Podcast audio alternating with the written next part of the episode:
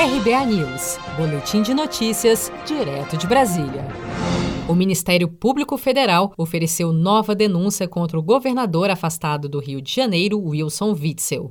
O governador, a primeira-dama do Rio, Helena Witzel, o presidente do PSC, Pastor Everaldo, e outras nove pessoas foram denunciadas por organização criminosa. A denúncia foi oferecida ao Superior Tribunal de Justiça na noite desta segunda-feira. O governador Witzel está afastado do cargo desde 28 de agosto. Em coletiva no dia do seu afastamento do cargo, o governador Wilson Witzel falou em possível uso político do Ministério Público Federal. A decisão do excelentíssimo ministro Benedito,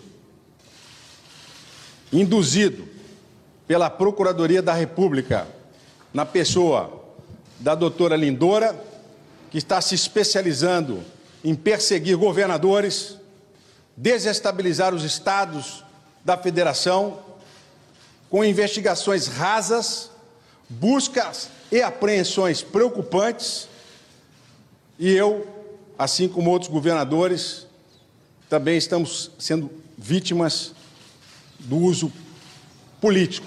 E digo possível, porque isso precisa ser investigado.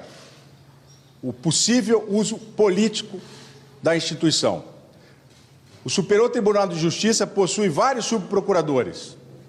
Por que não se faz em qualquer outro Ministério Público a distribuição e não o direcionamento para um determinado procurador? No caso, a doutora Lindora.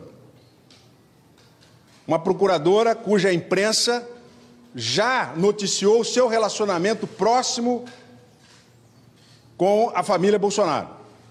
A subprocuradora-geral da República, Lindora Araújo, responsável pela denúncia, requer que os denunciados sejam condenados por organização criminosa, percam os cargos públicos e paguem uma indenização mínima no valor de 100 milhões de reais, 50 milhões por danos materiais e mais 50 milhões por danos morais coletivos.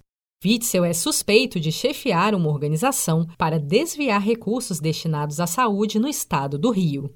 Segundo o Ministério Público Federal, as atividades do grupo começaram em 2017, um ano antes da candidatura de Witzel ao governo do Rio de Janeiro nas eleições de 2018. O grupo teria atuado da mesma maneira que as organizações criminosas que envolveram os últimos dois ex-governadores fluminenses, Luiz Fernando Pezão e Sérgio Cabral.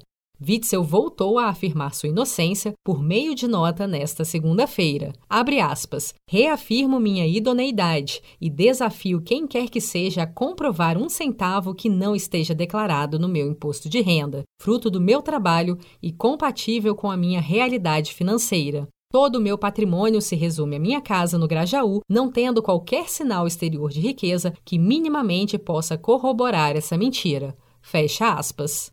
Você está preparado para imprevistos? Em momentos de incerteza como o que estamos passando, contar com uma reserva financeira faz toda a diferença. Se puder, comece aos pouquinhos a fazer uma poupança. Você ganha tranquilidade, segurança e cuida do seu futuro. Procure a agência do Sicredi mais próxima de você e saiba mais. Sicredi, gente que coopera cresce.